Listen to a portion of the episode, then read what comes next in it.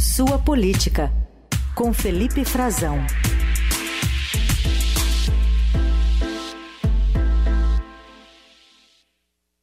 Oi, Frazão, bom dia. Oi, Raíssen, bom dia para você, bom dia para os nossos ouvintes, uma excelente terça-feira para todos. Muito bem, vamos destacar aqui o, os atos de ontem né, em defesa da democracia para relembrar o ataque que a democracia sofreu no dia 8 de janeiro.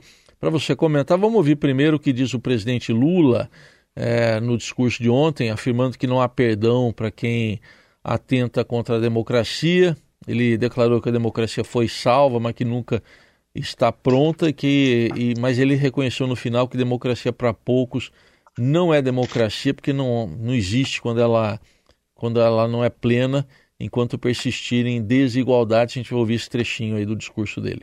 Eu digo sempre que a democracia é um exercício que cada um de nós tem que fazer todo santo dia, a partir do nosso convívio familiar, para a gente poder viver em paz e ter uma vida tranquila. Todos aqueles que financiaram, planejaram e executaram a tentativa de golpe devem ser exemplarmente punidos. Não há perdão para quem atenta contra a democracia, contra seu país e contra seu próprio povo. O perdão soaria como impunidade, e a impunidade como salvo-conduto para novos atos terroristas no nosso país. Salvamos a democracia. Mas a democracia nunca está pronta. Precisa ser construída e cuidada todo santo dia. Minhas amigas e meus amigos, a fome é inimiga da democracia. Não haverá democracia plena enquanto persistir as desigualdades, seja de renda, raça, gênero, orientação sexual, acesso à saúde, educação e demais serviços públicos. Aperfeiçoar a democracia é reconhecer que democracia para poucos não é bem uma democracia.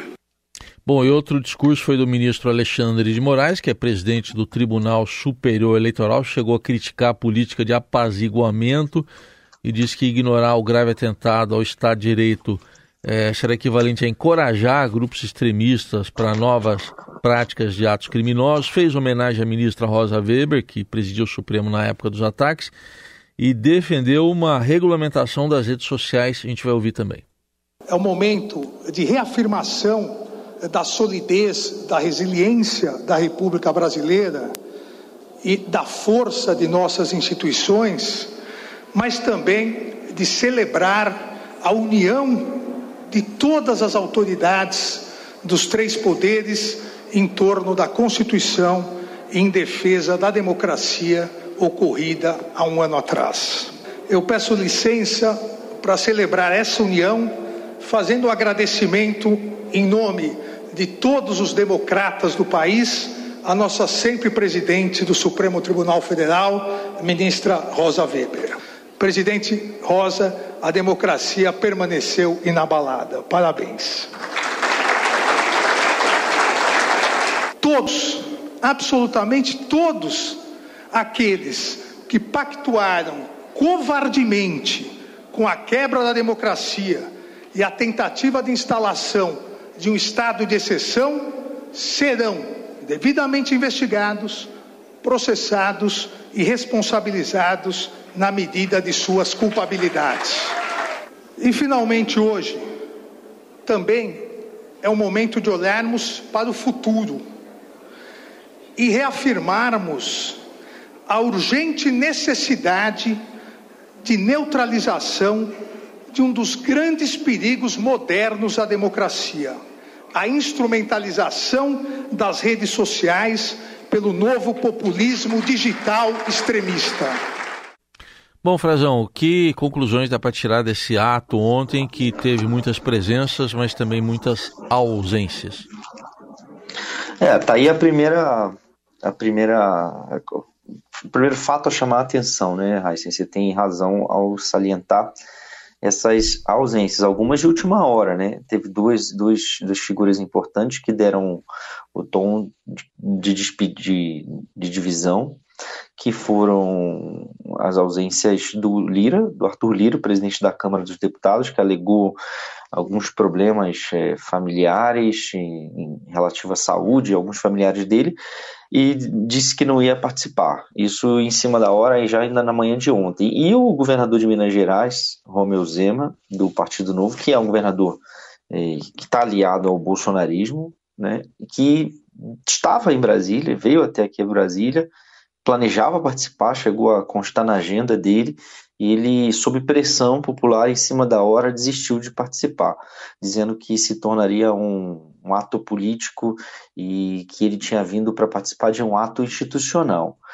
É verdade que virou um ato político, foi um ato é, em defesa da democracia, mas foi, era, já era um ato promovido pelo governo federal, foi convocado pelo presidente Lula, e isso serviu para vários outros governadores, principalmente os que são de oposição ao presidente Lula, que são do campo político oposto, ainda que não que, que tenham participado eh, no, no 8 de janeiro do ano passado, daquele ato em que ele convoca governadores de oposição ou não para vistoriarem, descerem a rampa, fazer uma reunião, depois vistoriarem, descerem a rampa do Palácio do Planalto juntos e andarem até a Praça dos Três Poderes, né, e irem até a sede então totalmente depredada, mais atingida do Supremo Tribunal Federal, eles não participam já cientes do que estava provavelmente por vir. E eu acho que essa ausência também, Heisen, deixou claro, deixou a oportunidade do Lula é, avançar um pouco o sinal nesse evento e fazer as críticas mais duras, mais diretas ao ex-presidente Jair Bolsonaro, assim como todos os outros oradores, sem citá-lo, sem citar diretamente o nome do, do ex-presidente, que é investigado sobre possível participação, incitação, a esses atos, era claramente já havia uma indisposição política de grande parte da, da classe política brasileira de participar, porque sabia-se que haveria uma, é, um repúdio aos atos que foram levados a cabo por um grupo político muito específico, um grupo político de ex-apoiadores do presidente, do ex-presidente Bolsonaro. Então é preciso deixar é, fazer essa primeira distinção e dizer que sim, é, tinha, teve uma dimensão institucional de defesa da democracia, com representantes dos três poderes, eles estavam lá, tanto o presidente do, no, da República, como o presidente do Congresso e o presidente do Supremo, mas que havia essa divisão no ar bastante clara, é, mais explícita ainda no, no, no, discurso do Lula, que chega a falar dos, dos filhos do ex-presidente, por que, eles não renunciam aos seus mandatos também, falando de passar a boiada, que se, se nada tivesse sido feito, a Amazônia ia estar tá, ia tá sendo destruída.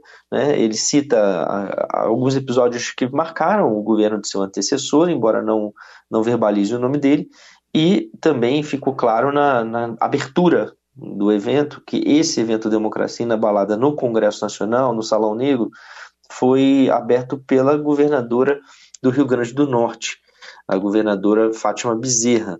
Ela era uma dos únicos 12 governadores que estavam presentes. o governador do Distrito Federal, que preside o chamado consórcio de governadores, o governador Ibanez Rocha, ficou de férias. Também não apareceu. É outra ausência é, importante.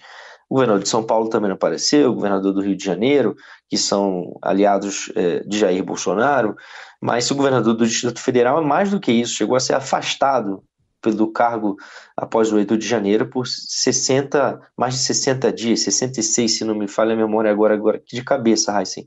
Mas é, é, é notável que ele não tenha interrompido as próprias férias, não tenha participado desse ato, como outros também. Foram só 12 governadores dos 27.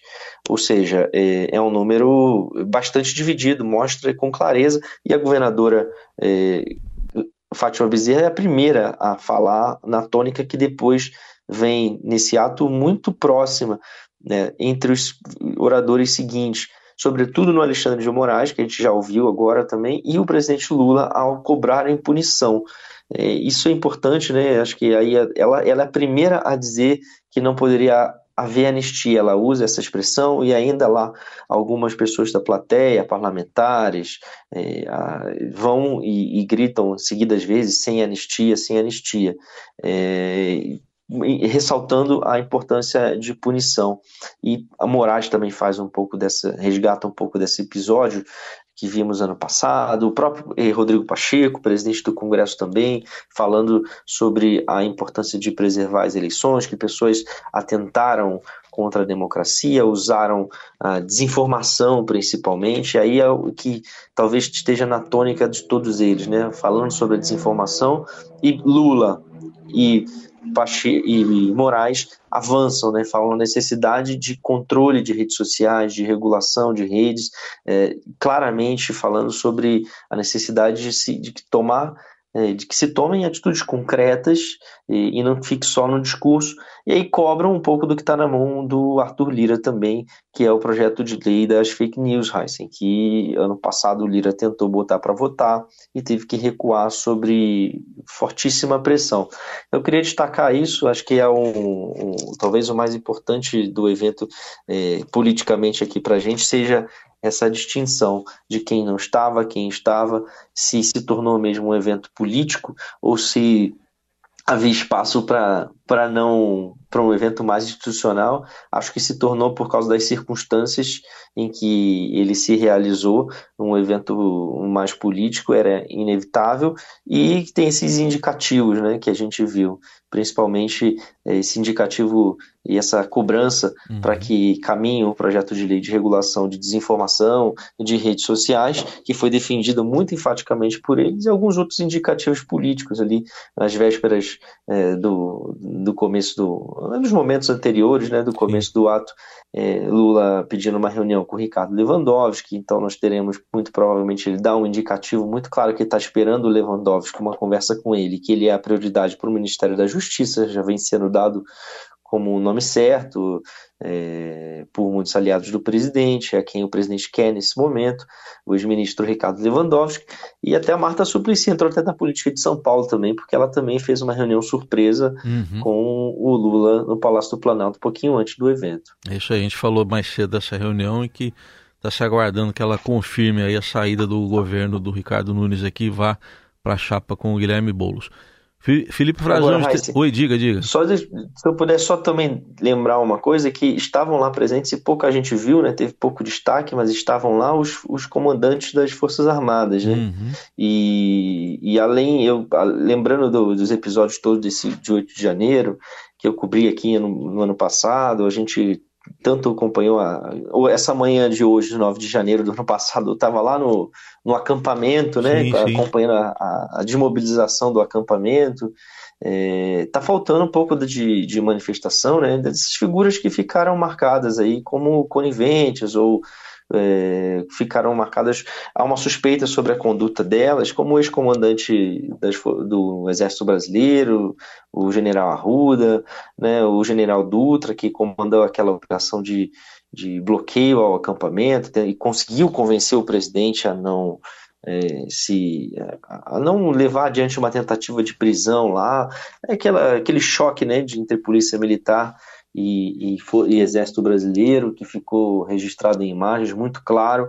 É, essa, e a própria governador Ibanez Rocha, outros comandantes militares da Polícia é, do Distrito Federal, que estavam a cargo da, da segurança pública, por que agiram, por que não agiram. Hum. Tudo isso ainda são pontas que faltam para a gente fechar esse episódio é, de 8 de janeiro do ano passado, que vai ser relembrado, é, acho que anual, anualmente, né, entrou para o nosso calendário político, mas ainda falta responsabilização de muita gente e essas pessoas darem explicações para a ausência do governador Ibanez Rocha e a descrição total dos militares nesse evento de ontem dá um pouco o tom de que ainda há muito constrangimento no ar sim, sim. e muita coisa a ser desvendada. Tudo bem, tá aí o Felipe Frazão com análise desse 8 de janeiro. Na quinta-feira ele volta aqui com mais uma coluna Sua Política. Obrigado, Frazão. Até quinta. Obrigado você, Heisen. Muita coisa para a gente falar até lá. Tchau. Tchau, tchau.